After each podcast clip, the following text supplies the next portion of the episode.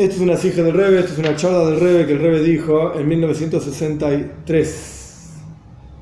1962, perdón, 1962. Tov Shin Hov Gimel.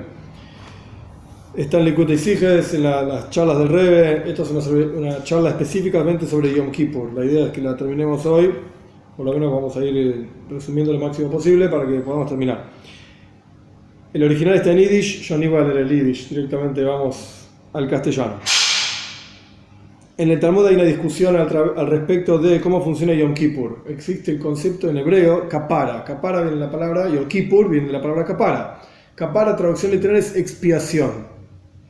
Pero en realidad viene la palabra, está relacionado con la palabra kinuas, que es limpieza. Kapara es una limpieza. Yom Kippur es el día de la limpieza. Ahora bien, ¿cómo funciona la capara, la limpieza? Vamos a decir capara directamente. ¿Cómo funciona la capara, o para los turcos capara? ¿Cómo funciona la capara de Yom Kippur? Hay una discusión entre nuestros sabios en el Talmud. Una opinión dice que es Rabbanan, nuestros sabios dicen, esto parece una clase de Talmud, pero después va a cambiar a Hasides. Una opinión dice, Yom Kippur solamente funciona, expía, para aquella persona que hace tshuva. Teshuvah se puede traducir como arrepentimiento de aquellas cosas que uno hizo mal, o Teshuvah se puede traducir como acercamiento a Dios. No hace mucha diferencia. Acá decimos directamente Chuba, y ya está. Con todo el contenido conceptual que tiene Chuba. Rabbanan dicen que Yom Kippur solamente funciona, o sea, la capara. Yom Kippur te va a limpiar si vos haces Teshuvah. Si no, no va a funcionar. Revi dice, no señor.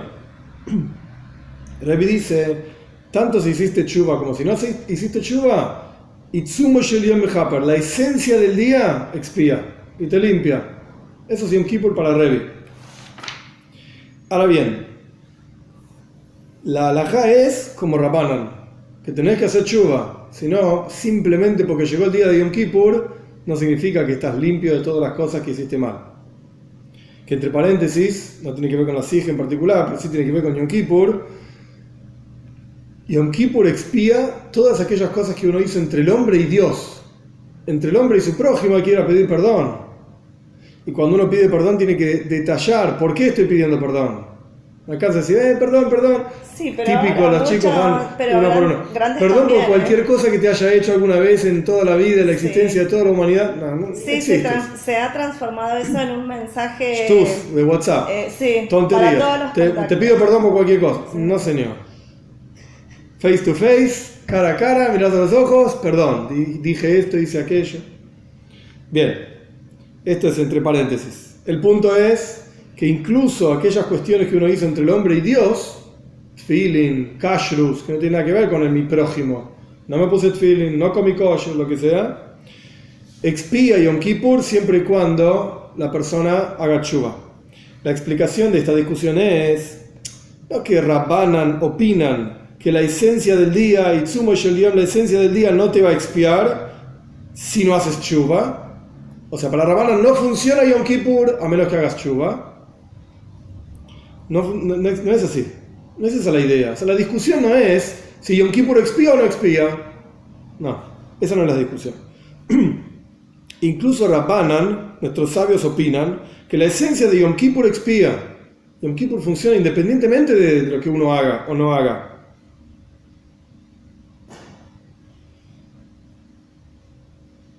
O sea, la persona misma, por sí sola, con su chuva, no puede llegar a la capara, a la expiación de Yom Kippur. Sino que Yom Kippur necesitas Yom Kippur para expiar. Pero, entonces, ¿cuál es la discusión entre Rabbanan y, y, y Rebbe? ¿Cómo es que la persona llega a expresar esa expiación de Yom Kippur? Yom Kippur funciona y expía, no hay ninguna duda. Rebbe dice, no es necesario que hagas nada. Y Rabbanan dicen, para que Yom Kippur funcione, tenés que hacer chuva. Pero Yom Kippur funciona igual. Para que vos lo puedas expresar en tu vida, tenés que hacer chuva. La discusión entre Rebbe y Rabbanan es cómo uno puede llegar, ya lo dije, cómo uno puede llegar a la, a la expiación de Yom Kippur. Cómo uno puede expresar en su vida la esencia del día, te expía. Rebbe opina, en el momento que llega Yom Kippur, ilumina una energía divina determinada, que incluso cuando una persona no hace chuva, no importa, Yom Kippur solo te expía por todas las transgresiones. Y Rabbanan opinan, Rabbanan dicen, que para poder llegar a la capara, a la expiación de Yom Kippur, tenés que hacer chuva. Entonces, no es que la chuva te expía algo, la chuva no hace nada, entre comillas, en este sentido, al respecto de la expiación de Yom Kippur, la chuva no hace nada, sino que con la chuva es el recipiente, la herramienta para llegar a la expiación de Yom Kippur. ¿Estamos? Entonces, tanto Rabbanan como Revi opinan los dos, la esencia del día te expía. La pregunta es cómo llegamos a eso. Bien, con esto vamos a entender lo que dice el Talmud al respecto de justamente estos días, de los 10 días de Chuba. El Talmud dice sobre el versículo de Ishaya, si no me equivoco. Busquen a Hashem cuando se encuentra, llámenlo cuando está cerca. Pregunta el Talmud, ¿cuándo está cerca? Está siempre cerca. ¿Cuándo se encuentra? Está en todos lados. ¿De qué me estás hablando? Se refiere a los 10 días de Chuba entre Rosh Hashanah y Yom Kippur. Este es el lenguaje específico, que esto es un poco de lo que estábamos estudiando en Rosh Hashanah. Este es el lenguaje específico del Talmud. Los días, los 10 días entre Rosh Hashanah y Yom Kippur. Pero hay un problema. No hay 10 días entre Rosh Hashanah y Yom Kippur. Hay 7 días. Rosh Hashanah es el primero de Tishrei. Yom Kippur es el 10. No hay entre ellos 10 días. De hecho, digamos, en la práctica, Rosh Hashanah son dos días, uno y dos de Tishrei. Yom Kippur es el 10, entre 1 y 2 y 10, tenés 7. 7 días en el medio. Pero se entiende aquí del hecho de que nuestros sabios dicen que son 10 días de Chuba. Ah, entonces Rosh Hashanah y Yom Kippur también entran en la cuenta de los 10 días de Chuba. Porque si no, nuestros sabios tranquilamente podrían decir, como de hecho está escrito en los de Arizal, en los escritos de Arizal está escrito que son 7 días de Chuba siete días de chuva, que para cada uno de esos días, cuando uno hace chuva, por ejemplo, el domingo de los siete días de chuva, el lunes, el martes, el miércoles, uno debería pensar en todo lo que hizo en todos los domingos del año, en todos los lunes del año, en todos los martes del año, y así sucesivamente. Son siete días. Pero nuestros sabios no dicen siete, dicen diez. Se dice que son diez días de chuva, entonces evidentemente Rosh Hashanah y Yom Kippur también ingresan dentro de esa categoría de los 10 días de Chuba. Por eso dice 10. Pero, tanto Rosh Hashanah por sí mismo como Yom Kippur por sí mismo son algo que trasciende la esencia de cada uno de esos días, trasciende a que son parte de los días de Chuba. Dicho de otra manera, de hecho el rey va a detallar esto más adelante en más detalle, valga la redundancia, pero el punto es, está Yom Kippur como Yom Kippur es por sí mismo, la esencia de Yom Kippur, paréntesis, la esencia de Rosh Hashanah, eso por un lado, es una nekuda, un punto. Y por el otro lado está el hecho de la chuva de Yom Kippur, la chuva de Rosh Hashanah, como parte de los 10 días de chuva. Pero ¿cómo vemos que la esencia de esos días, Rosh Hashanah y Yom Kippur, no es chuva, sino es otra cosa? ¿Por qué? Porque nuestros sabios dicen los 10 días entre Rosh Hashanah y Yom Kippur. Ah, entonces, esencialmente hablando, son siete días de chuva entre Rosh Hashanah y Yom Kippur. Pero como nuestros sabios dicen 10 días, y no es que se equivocaron, uy, 10, 7, no, no, no, no hay ningún error. Nuestros sabios nos están tratando de mostrar algo muy claro y muy fuerte. La Neku del punto central de Yom Kippur es lo que sea que es, que lo vamos a ver. La Neku del punto central de Rosh Hashanah es lo que vamos a ver en un minuto. Además de eso hay otra cuestión, chuva. Pero no es la esencia del día, es otra cosa significa que es algo secundario a la esencia del día. Entonces, por un lado está superior, digamos, a todo Rosh Hashanah como Rosh Hashanah. ¿Cuál es la esencia de Rosh Hashanah? Tamlihuni Aleihem. Declárenme rey, dice Dios. El rey, esto es Rosh Hashanah. Y el centro, el núcleo de Yom Kippur es, como dijimos antes, Itzumo y Yom la capara, la limpieza de todas las transgresiones. Esto es Yom Kippur. En adición a esto, esta chuva. ¿Por qué? Porque son parte de los 10 días de chuva. ¿Estamos? Bien, ¿qué significa capara? ¿Qué significa expiar, limpiar? Capara no quiere decir solamente que la persona no va a ser castigado por sus pecados. Llámese pecado en términos bien simples y superficiales. La Torah tiene 248 mitzvot positivas, pues no hiciste lo que tenías que hacer. Y 365 mitzvot prohibitivas, hiciste aquello que no tenías que hacer. En términos sencillos, no vamos a profundizar ahora. El rey va a tocar un poquito de esto más adelante, pero no, no mucho. Entonces, capara, ok, yo hice algo que no tenía que hacer. Necesito no ser castigado. Dios me va a castigar. Entonces, ¿cómo hago para que Dios no me castigue? Capara, limpiar, expiar. Capara no significa solamente esto, sino que capara significa que la persona es limpiada de la mancha que generó, el defecto que generó a través del pecado. Cada pecado genera, esto es un nivel más profundo de comprensión de lo que yo acabo de decir, cada pecado genera en la neyome, en el alma, una mancha. Y cuanto más la persona repite ese pecado, tanto más grande es la mancha, al punto tal que incluso puede ser un agujero, un hueco, etc. Capara significa, no que no vas a ser castigado, que ya no tenés más esa mancha. Y más aún, el tajlis, el objetivo final de Capara es no solamente que no vas a ser castigado, sino que tampoco va a quedar ninguna marca de esa transgresión, sino que más aún, un tercer paso, mucho más profundo, los pecados intencionales se vuelven méritos. ¿Por qué? El rebe no, se mete en este detalle, pero ¿cuál es la explicación de esto? Es una frase del Talmud famosa. Los pecados intencionales se vuelven méritos para la persona. ¿Cómo puede ser?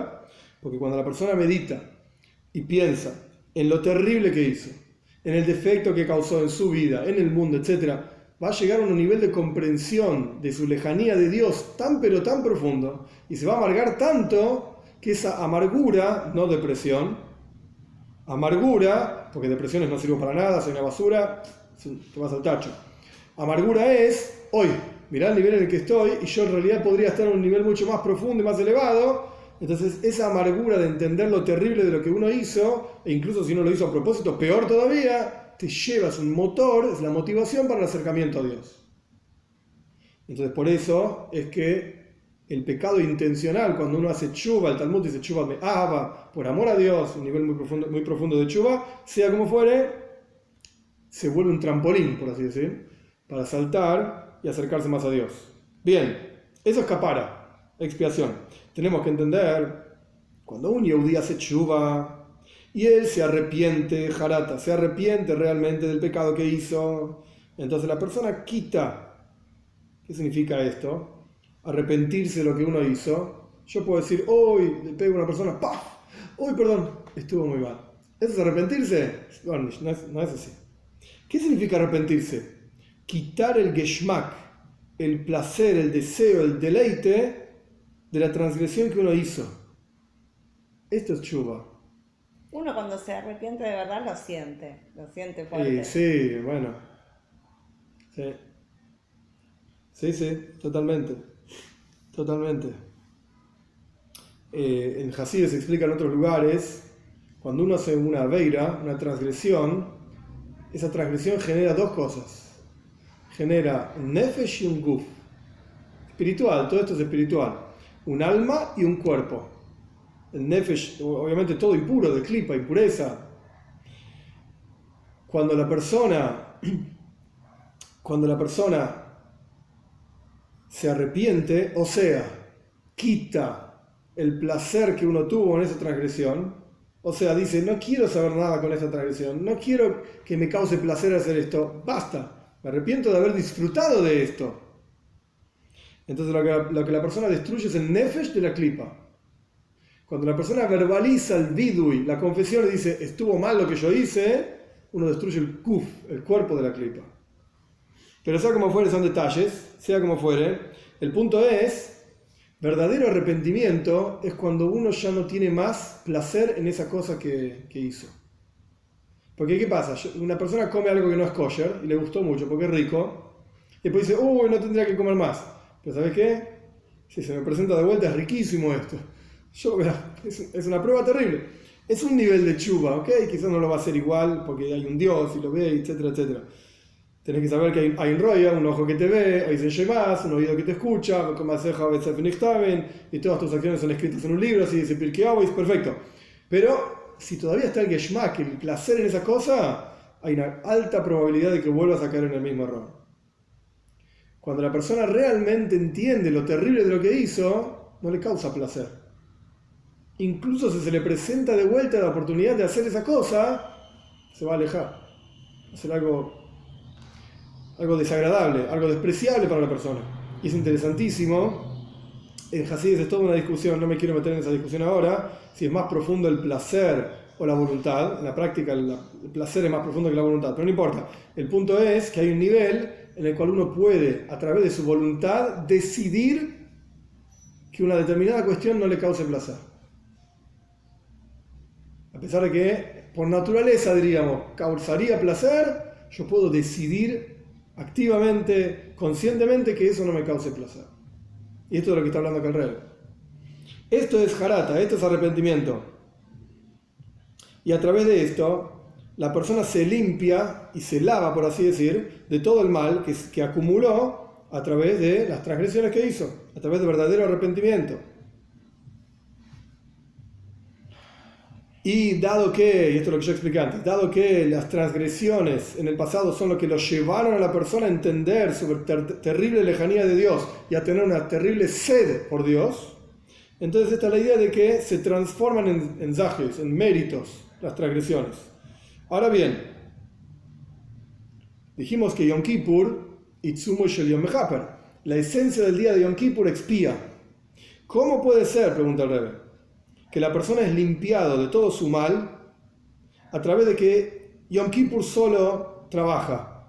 O sea, sin hacer chuva. Rebbe opina que Yom Kippur te va a limpiar de todo, incluso si no hiciste chuva. Rabbanan dice que tenés que hacer chuva. Yom eh, Rebbe dice que incluso Yom Kippur te limpia si no hiciste chuva. ¿Cómo puede ser? Para limpiarse, la persona tiene que arrepentirse, tiene que sentir que estuvo mal lo que hizo. Si no, la mancha queda ahí igual. ¿Cuál es la técnica? ¿De qué se trata Yom Kippur? De vuelta, técnicamente hablando, místicamente hablando. ¿Cuál es el nivel espiritual de Yom Kippur que es capaz de limpiar a una persona incluso si no hizo chuva? ¿De qué se trata Yom Kippur? Podemos entender dice el Rebe, que la esencia de Yom Kippur te va a limpiar, va a ser una capara para que no seas castigado. Ok, ya, digamos, borramos, borrón y cuenta nueva, digamos. Porque Yom Kippur saca el castigo de las diferentes transgresiones que uno hizo, Dios libre y guarde. Esto se podría llegar a entender. Pero ¿cómo puede ser que Yom Kippur quite la mancha del nefesh, del alma de la persona?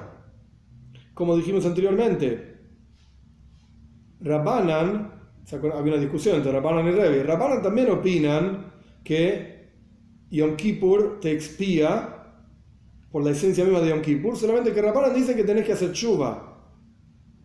Pero la capara de Yom Kippur trasciende la peula, la acción de la chuva que la persona hace, incluso de acuerdo a Rabbanan. O sea, la chuva lo único que hace es revelar lo que Yom Kippur logra. No es que la chuva te limpia, la chuva no limpia nada. La chuva es la herramienta a través de la cual vos revelás la peulá, la acción de Yom Kippur. Esta es la opinión de Rabbanan. Para Revi, incluso si no hiciste chuva, Yom Kippur se revela y te limpia todo, está todo bien. Esto es lo que pregunta el Revi. ¿Cómo puede ser? Para limpiarse tiene que haber jarata, tiene que haber arrepentimiento. Entonces, ¿cómo puede ser que Yom Kippur, tanto para, para ni que hablar, limpia solo, pero para Rabbanan, que la chuva lo único que hace es la herramienta a través de la cual Yom Kippur se expresa y se revela, ¿cómo es que Yom Kippur limpia todo? No se entiende, ¿de qué se trata Yom Kippur? ¿Se entiende la pregunta? ¿Cuál es el nivel que toca Yom Kippur que es capaz de corregir cualquier cosa? Y la explicación es la siguiente. En el vínculo que hay entre el, el con Dios hay tres niveles. El rey va a hablar de tres niveles. El primer nivel, el vínculo que hay con Dios a través de que uno cumple las mitzvot de Hashem, los preceptos de Hashem. Uno acepta el reinado divino. Esto es lo que Dios dice. El rey, la idea de un rey es que emite diferentes edictos, no sé cómo se dice, emite leyes. Y uno cumple esas leyes. Sí, decretos. Entonces, Rosh Hashanah, como dijimos anteriormente, que es Tamli, Junia, Leichem, háganme rey. Listo, aceptamos que el que manda es Dios. Esto es Rosh Hashanah. Entonces, el vínculo número uno que hay entre el Yehudí y Dios es la observancia de sus preceptos. Lo aceptamos como rey y hacemos lo que él dice. El siguiente paso, ¿no? ¿Qué pasa si la persona no hizo lo que tenía que hacer? Ya está, estoy afuera del sistema del primer nivel de vínculo, digamos, porque yo no hice lo que tenía que hacer. El siguiente paso en el vínculo mucho más profundo entre Dios y la persona es, que es mucho más pnimi, es mucho más profundo, se expresa a través de chuva. Cuando la persona no hizo, no siguió los mandatos de Hashem, no tiene, no se puso, por así decir, o mejor dicho, se quitó el yugo del cielo, y sin embargo, en Yiddish dice tiene un nishgit, tiene algo que lo molesta, no estuvo bien lo que hizo, se siente incómodo. Entonces hace chuva, se arrepiente, estuvo mal y comí esto que no tenía que comer, no hice aquello que tenía que hacer. Es el segundo nivel. Desde, la perspectiva de este nivel, lo que Chuba hace es generar entre el Yehudi y Dios, entre la persona y Dios, un vínculo más tífer, más profundo en el alma de la persona que el vínculo por la observancia de preceptos. Porque el primer nivel de vínculo ya está, ya lo transgrediste, ya lo pasaste, lo terminaste, lo cortaste. Ahora de alguna manera hay que rehacer ese vínculo. Entonces tenés que recurrir a un nivel superior para poder corregir lo que rompimos, digamos, en la observancia de mitzvot. Entonces, Shuba tiene la capacidad de quitar, quitar todos los defectos de la persona que se generaron a través de las transgresiones. Que esas transgresiones hicieron que se debilite el vínculo entre Dios y la persona. Cada aveira, hay un paso, ahora no me acuerdo dónde está, que sus pecados, el miau, Shaya, uno de los dos, sus pecados dividen entre Dios y ustedes. Es lo único que es capaz de dividir entre Dios y ustedes, cada uno, ¿no? Entonces, eh, lo que significa esa, esa expresión es que el vínculo entre el Yehudi la persona y Dios se debilitó a través de la transgresión entre comillas, Dios se apartó, como un espejo, uno se aparta, Dios se aparta también. El que, cuando uno se mira en el espejo, el que está del otro lado, si yo voy para atrás, se, se va para atrás. Es exactamente lo mismo, la misma idea, digamos. Ahora bien, a pesar de que Chuba tiene la capacidad de reconectar a la persona con Dios, que esa es otra de las traducciones de la palabra Chuba, retorno, reconexión, uno se reconecta con Dios, sin embargo, sin embargo ese vínculo que genera, que genera perdón, chuba, que es más profundo que el vínculo que se genera a través de las mitzvot, igual es un vínculo limitado. ¿Por qué?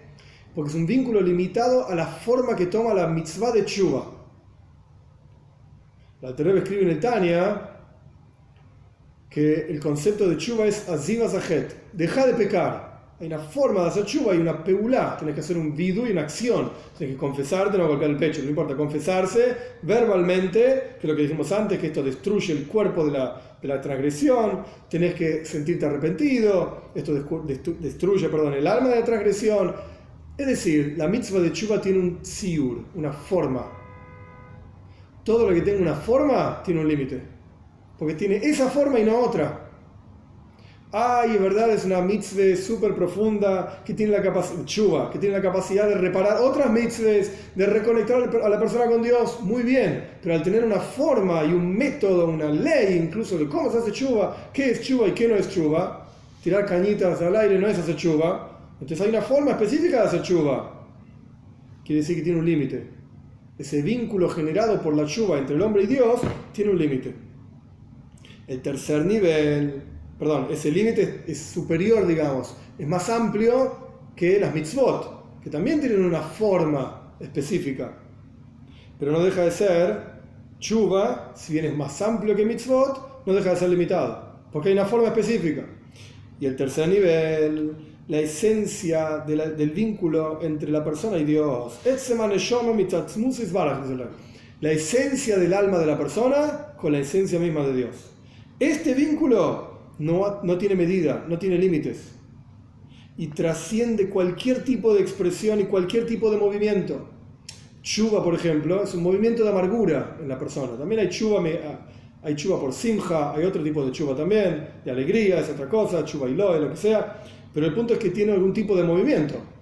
O por la amargura de los pecados, o por la alegría del vínculo con Dios. Ok, el nivel inferior de chuva es amargura, el nivel superior de chuva es con simja, con alegría, toira, estudiar Torah, fila, chuva también, llaves, es chuva. Por eso la palabra Shabbat está compuesto de tres letras, es toshei. La vuelta a las letras es chuva también, la misma idea.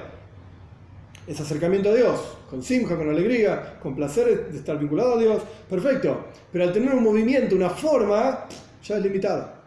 Cuando hablamos del vínculo esencial que hay entre la esencia de la persona y la esencia de Dios, no hay ninguna tnúa, no hay ningún movimiento, no hay nada que pueda expresar esa, ese vínculo. Y eso te muestra que es infinito. Llámese infinito, inviolable. Nunca se corta, nunca se termina. Esta, este nivel de unión, este tercer nivel de unión, no se puede lograr a través de una avoida. ¿Qué puedo hacer yo para lograr esa unión? Nada. Porque cualquier cosa que vos hagas está limitado a esa acción y no a otra cosa. Sino que este nivel de vínculo se encuentra en cada Yehudi por naturaleza, por su neshome, que es una parte, una porción de Dios en lo alto, literalmente, como dice el Tania. E incluso cuando la persona está en vida, digamos, vivo, cuerpo y alma, el alma del Yehudi sigue unida a Dios con una unión imposible de cortar. Por supuesto, hay diferentes niveles del alma. Hay niveles del alma que están investidos dentro del cuerpo, Nefesh Ruach Neshama. Hay niveles, de, niveles del alma que no están investidos en el cuerpo, Haya y Yehida. Acá el rey está hablando del nivel más elevado del alma que se llama Yehida. Hay cinco niveles del alma, más adelante el rey va a decir. Por eso hay cinco tfilot, cinco rezos en Yom Kippur. Corresponde cada uno con un nivel del alma, Nefesh, Ruach, Neshama, Haya y Yehida. Neilá, que es el último rezo de Yom Kippur, a la tarde, digamos, de Yom Kippur, corresponde con el nivel más elevado del alma. Es en ese nivel en donde no hay forma de, expresar ni de cortar ese vínculo con Dios. No hay una acción que uno hace para expresar ese nivel. No. Dado que este nivel trasciende cualquier, nivel, cualquier medida y cualquier tziur, cualquier forma, así como no puede lograrse ese vínculo a través de aboida, de trabajo espiritual, de la misma manera no hay nada que pueda debilitar ese nivel, esa unión. No hay nada que lo pueda debilitar, no hay nada que pueda causar un defecto o cortar, Dios libre y guarde, ese nivel de unión con Dios, incluso, en, incluso con transgresiones. De vuelta, quizás entre paréntesis, para que, para que claro, para mí que está claro, pero por la duda, para que nadie se equivoque. El rey no está diciendo, vayan a hacer cualquier cosa, total, estás unido a Dios. No es ese el punto. No es ese el punto. Existe Cores. Cores es uno de los castigos más graves que hay en la Torá, que es que la persona es recortada del pueblo judío, literalmente. Y en la época del Beis Hamikdash, en la época del templo, el, el Alter explica en el Tania, la persona moría a los 50 años. Kipshutoy, máximo vivía 50 años y se moría. Y si tenía, si tenía muerte celestial, que es otro de los castigos que hay en la Torá, a los 60 años, máximo moría. Y era así literalmente. Hoy en día es diferente, estamos en exilio, bueno, ahora no es un, momento de, de, de, clase de Tania, pero sea como fuere, no es eso lo que está diciendo el Regan, vayan a hacer cualquier cosa, total estás unido a Dios. No, porque la persona, el Talmud dice, la persona que dice, voy a pecar, total después hago chuva, no te van a ayudar de arriba para que hagas chuva. Incluso te van a complicar la vida, el Alter dice que si uno igual hace fuerza, qué sé yo, puede hacer chuva. Pero el punto acá es, lo que el rey está tratando de explicar es, está expresando es, ¿qué es Yom Kippur? Yom Kippur toca la esencia del alma de la persona. Esto es Yom Kippur. Por eso, desde esa perspectiva, Yom Kippur está incluso por encima de la chuva. Porque la chuva tiene una forma. No, Itzumo Mehaper. La esencia del día de Yom Kippur llega a Yom Kippur. Automáticamente expía todo y puede limpiar todo porque llega a la esencia de Dios conectado con la esencia de la persona. En este nivel, ¿se entiende? En este nivel de vínculo no toca ni no llega ningún pecado. Nada que la persona pueda hacer puede modificar esto. Así como nada de lo que yo pueda hacer puede modificar que soy un ser humano. Me puedo poner en cuatro patas y ladrar, pero no voy a ser un perro. Puedo decir miau, miau y nunca voy a ser un gato. Porque mi esencia es que soy un ser humano. De la misma manera, ¿qué es la esencia de un Yehudi? Su vínculo con Dios.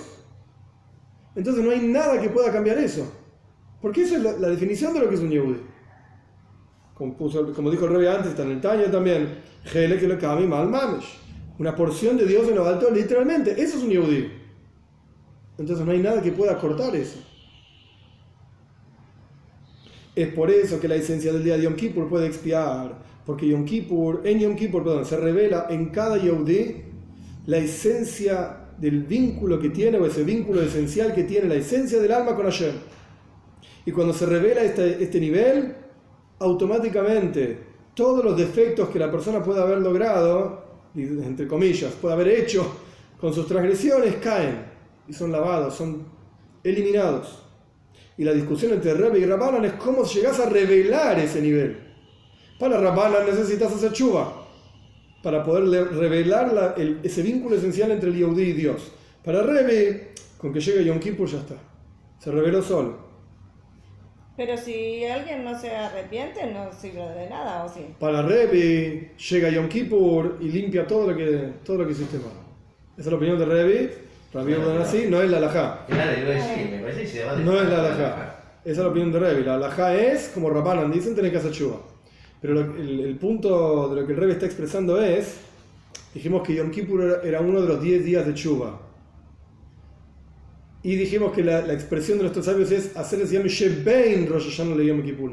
Los 10 días entre Rosh Hashanah y Yom Kippur, que no son 10 días, son 7, bueno, como ya expliqué antes. Pero lo que el Rebbe está explicando es, la chuva que la persona hace en Yom Kippur no es esa acción de chuva, el arrepentimiento, etcétera, el, el y la confesión, lo que genera que se limpie la persona. No, no. La chuva genera que se revele el vínculo esencial entre Dios y, la persona. Y ese vínculo, esa revelación, eso es lo que limpia a la persona. Y eso es lo que logra Yom Kippur. Porque yo puedo hacer chuva hoy, que no es Yom Kippur, y no se va a revelar eso. no se va a revelar eso. ¿Se entiende la diferencia? Pero en Yom Kippur sí se revela. Claro, cada tiempo recibe una energía determinada y Totalmente. pasan ciertas cosas. Correcto. En Paisaje hay una energía determinada, en el Rosh para ser el rey, en Yom Kippur, esta, este perdón, vínculo esencial entre el Yehudi y Dios. Esto es, lo que, esta es la energía de Yom Kippur. Esto es lo que quiere decir Yom Kippur, el núcleo central de Yom Kippur. En todos los niveles donde los pecados tocan y la persona, Dios libre y guarde, puede generar un defecto, ahí tiene que haber una capara, tiene que haber una acción de capara, de expiación, uno tiene que hacer algo. Y esto se logra a través de chuva, que genera en la persona y genera arriba, espiritualmente hablando, un vínculo más profundo entre el hombre y Dios que el que tenía antes. Porque Dios dijo, cumplí tal mitzvah. Y yo, Dios libre y guarde, no lo hice el vínculo que tenía de antes se rompió. Ahora voy a tener que generar un vínculo más profundo que el que tenía antes. Como cuando cortas una cuerda y le atas un nudo, el lugar donde vos atás el nudo es incluso ahora más fuerte de lo que era antes esa misma cuerda. En ese espacio es más, es más fuerte, porque ahora tiene un nudo doble, redoblado, etc. Y es esta generación, esta acción de hacer chuva eh, la que, de vuelta, saca, limpia, elimina, etcétera, todos los defectos y pecados que la persona puede haber hecho. Pero la capara de Yom Kippur es otro nivel de capara, es otra cosa. Ilumina en el mundo y en la persona un nivel tan profundo de vínculo con Dios que es capaz de limpiar absolutamente todo. Absolutamente todo. De manera tal como si nunca hubiese estado sucio. En el caso anterior tenías una cuerda y la cuerda estaba entera, la cortaste, hiciste un nudo, pero te das cuenta, ahí estuvo cortada la cuerda. estuvo cortada, ok, tiene un nudo más, está todo bien. Y en el nudo está más fuerte que antes, no voy a volver a caer en la misma transgresión que, hice antes, la cuerda sería la neyama, el cortar sería la transgresión, el nudo es hacer chuga, perfecto. En esa transgresión no voy a caer más. Pero hubo una transgresión. Hay un nudo, Yom Kippur es algo tan profundo que es como volver a cero la cuerda, como si estuviese nueva, entera de vuelta. De acuerdo a esto surge que el comienzo de los 10 días de Chuba, que es Rosh Hashanah, y el final de los 10 días de Chuba, que es Yom Kippur, tienen algo en común. En que, como ya dije antes, ambos tienen un asunto esencial que trasciende el concepto de chuva de esos días. ¿Estamos? En Rosh Hashanah ya dijimos, Tamlihun y Aleijem, que hagamos a Dios rey por sobre nosotros, declaremos a, Dios rey eh, por sobre nosotros, perdón. Y el concepto central de Yom Kippur es Itzumoshel Yom La esencia de Yom Kippur mismo expía. ¿Estamos? Y en adición a esto está el concepto de Chuba. Por eso son parte de los 10 días de Chuba. Y así como el Rosh Hashanah, en adición al asunto central de Rosh Hashanah que es hacer a Dios rey. Hay un vínculo del Etzeman de la esencia de, la, persona, perdón, de la esencia de la persona con Dios. Y también, perdón, así como el ya no está a ser a Dios rey, y en Yom Kippur está la esencia del día expía, y así como el rollo Yonah hay un concepto de chuva, y por eso rollo Yonah está dentro de los 10 días de chuva, y hay una mitzvah de rollo Yonah, que es Shoifar, esa es la mitzvah de Rosh Hashanah, de la misma manera está Yom Kippur. Hay tres asuntos. La esencia de Yom Kippur, la esencia de Yom Kippur, la chuva de Yom Kippur, por eso Yom Kippur está dentro de los 10 días de chuva, y la mitzvah de Yom Kippur. ¿Cuál es la mitzvah de Yom Kippur? Ayuno, y también la mitzvah específica de hacer vidu y chuva. O sea, chuva no es una mitzvah regulada por el tiempo. Si una persona, en teoría, está escrito no hay ningún tzadik, ningún justo en la tierra que haga todo bien y nunca peque. Ok, pero supongamos que la persona nunca peca, no tiene que hacer chuva. En el sentido más básico, chuva, tatoe por lo menos, el nivel inferior de chuva. ¿De qué tengo que hacer chuva si nunca hice nada mal? Viene Yom Kippur y la alhaja es, tenés que hacer chuva. Igual tenés que hacer chuva. Es una mitzvah de, de Yom Kippur. Entonces está la, la chuva de Yom Kippur, porque es parte de los 10 días de chuva, y la chuva como mitzvah de Yom Kippur, porque hoy tenés que ir a hacer chuva. ¿Estamos? Que es un nivel superior de chuva.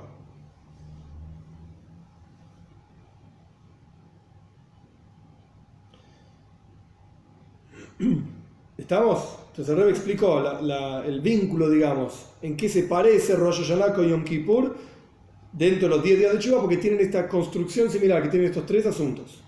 Ahora bien, otro asunto más en el cual son similares Rosh Hashanah y Yom Kippur, así como en Rosh Hashanah se expresa, la esencia de Rosh Hashanah se expresa a través de la mitzvah de Rosh Hashanah, que la mitzvah es el Shoifar, también la Chuba y también hacer a Dios rey, que es la esencia de Rosh Hashanah, todo esto se expresa en la mitzvah de Rosh Hashanah, a pesar que ya dijimos que el concepto de chuva está por encima de las mitzvot, sin embargo, todos los conceptos de Rosh Hashanah se expresan a través de la mitzvah de Rosh Hashanah, de la misma manera, manera Yom Kippur, la revelación de la esencia del alma y su vínculo con Dios, a través del Itzumo Yom, a través de la esencia del día de Yom Kippur, que es este vínculo de vuelta, esta revelación del vínculo esencial de la persona con Dios, se expresa en las mitzvahs de Yom Kippur.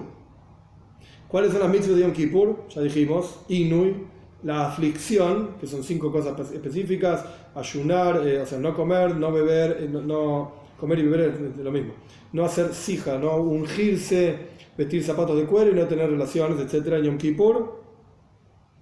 Bueno, tampoco se puede hacer trabajo en Yom Kippur, es un microcoides, es un día santo. Todo esto se expresa, todas estas cuestiones se expresan en esas mitzvot de Yom Kippur. O sea, si la persona no va a ayunar en Yom Kippur, no va a lograr expresar la esencia de lo que es Yom Kippur. Porque el, camino, digamos, eh, el, portal a través del cual se expresan todos los asuntos de Yom Kippur son las mitzvot de Yom Kippur. Así como el portal en Rosh Hashanah, a través del cual se expresan todos los asuntos de Rosh Hashanah. Él con el Shoifar, tocamos el Shoifar para declararlo a Dios como rey.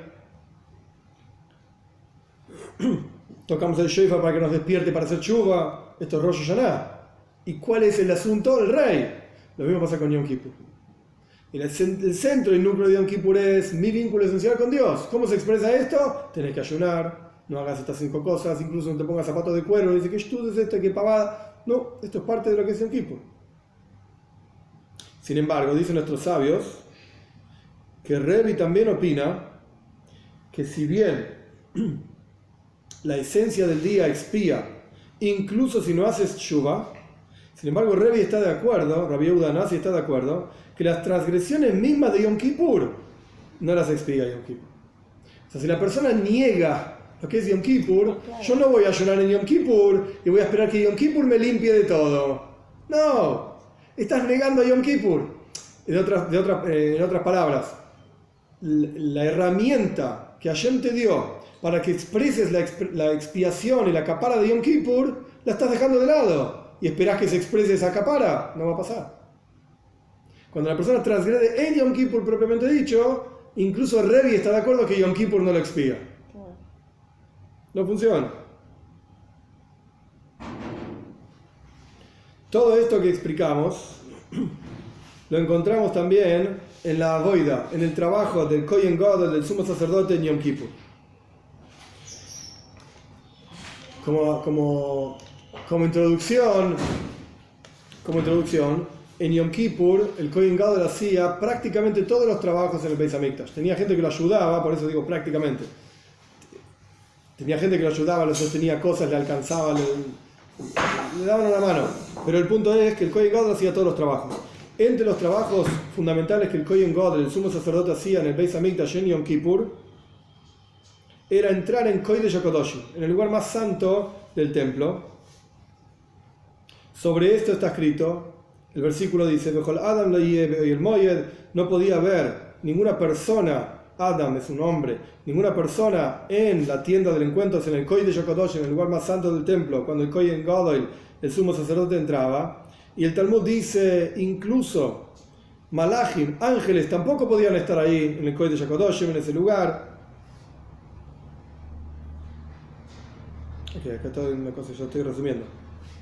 Ellos no tenían permiso de entrar, digamos, de encontrarse en el de Yakodoshim, en el lugar más santo, santo sanctorum, creo que lo dicen, Sí, en el, en el día de Yom Kippur, cuando el Kohen Gadol entraba. Esto quiere decir que la voy del trabajo de Yom Kippur revelaba una unión extremadamente profunda entre los Yehudim y Dios, porque el Kohen Gadol, el sumo sacerdote, era un enviado de todos los judíos para hacer los trabajos de Yom Kippur en Yom Kippur. Como está escrito en el Zoyar, Israel Malkam el el pueblo judío y Dios solos. ¿Por qué? Porque cuando el Kohen Gadol entraba en el Kohen de Yokodoshim estaban Dios y el Kohen Gadol nada más. Se expresa la idea que estábamos hablando anteriormente de Yom Kippur, este vínculo tan esencial y tan profundo entre el pueblo judío y Dios. Más aún, el entrado, cuando entraba el Kohen Gadol en el Kohen de Yokodoshim, incluso ocurrió en la época del segundo templo, que en el segundo templo el en el arca con las tablas no estaba ahí ya, ya en el final del primer templo no estaba tampoco, Yoshiawa Melech lo esconde, todo esto es una historia larga que ahora en ese momento para la, explicación, pero el punto es que en la época del segundo templo, desde la construcción hasta su destrucción, en el Koi de Yokodoshim, en el lugar más santo, había una piedra nada más, se llama Eben Ashtia, la piedra que la tradición es que desde esa piedra Dios fundó todo el universo. El punto es que el arca no estaba, con las tablas no estaban. De aquí se entiende que el hecho de que el Kohen Godel entraba en este lugar, en el Koi de Yokodoshim, incluso en la época del segundo templo, expresa un nivel espiritual que está incluso por encima de la Torah. Porque por eso la Torah no estaba ahí. En el arca, en la práctica, era un arca que tenía adentro las tablas. Hay discusión entre nuestros sabios si adentro además había un Sefer Torah, un libro de la Torah, o si estaba afuera, en una especie de tablita que sobresalía, pero el punto es que había una Torah. Y las tablas, obviamente, las tablas del pacto expresan la Torah también, y no solamente Torah, sino Torah como estaba grabada, como que estaba, estaba grabada en las piedras, en las tablas de la ley. Esto expresa la Torah como está grabada en el alma de cada Yehudí. Pero si el Kohen Godel entraba en el templo, en el segundo templo, y no estaba ahí la Torah, expresa un nivel espiritual que trasciende incluso como la Torah está grabada en el alma de cada Yehudí.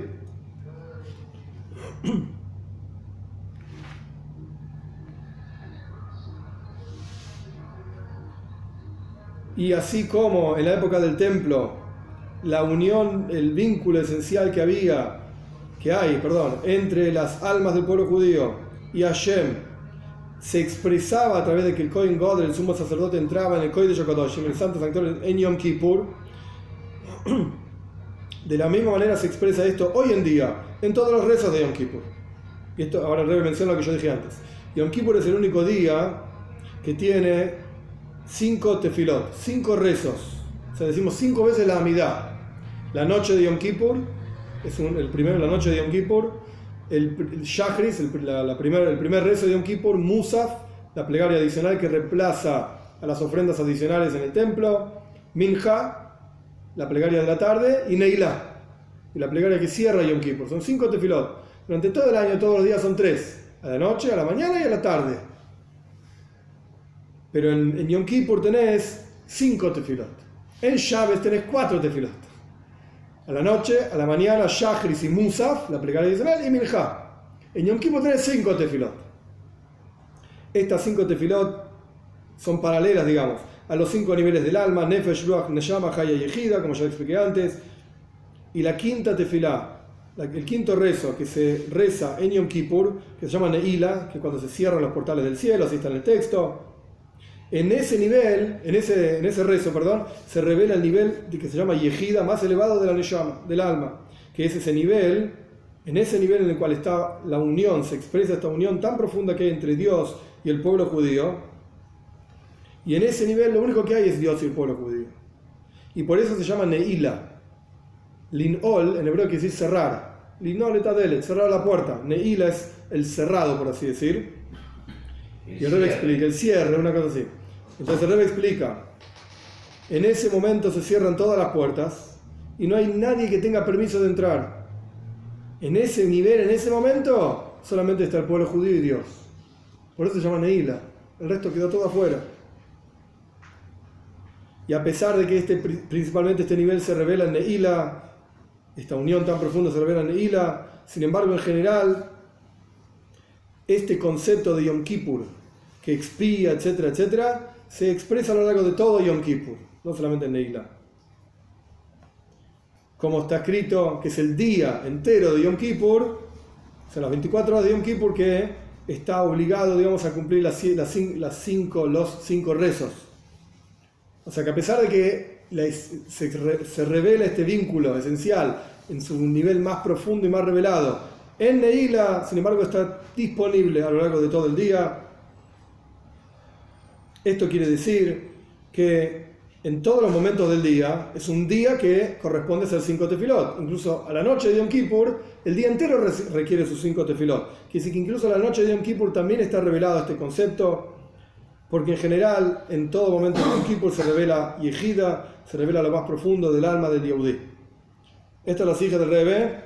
En resumen, para, digamos, para cerrar la idea, ¿cómo puede ser que Yom Kippur tiene una peulá, una, una acción, un efecto tan profundo de poder limpiar absolutamente todos los pecados de la persona, etcétera, como yo expliqué al comienzo de la clase, también entre el hombre y Dios, no entre el hombre y su prójimo, esta es otra cuestión. ¿Cómo es que tiene ese poder? Porque en Yom Kippur se revela la esencia del vínculo entre la persona y Dios. La herramienta para revelar esto es Chuba, pero no es que Chuba sea la esencia de Yom Kippur. Chuba es la, una mitzvah de Yom Kippur. Que a través de esa mitzvah se expresa esta, esta esencia de Yom Kippur. No, que tengamos bajas y matoiva, que seamos realmente, finalmente, sellados para bien. Matoiva y Mezuka. Un buen año.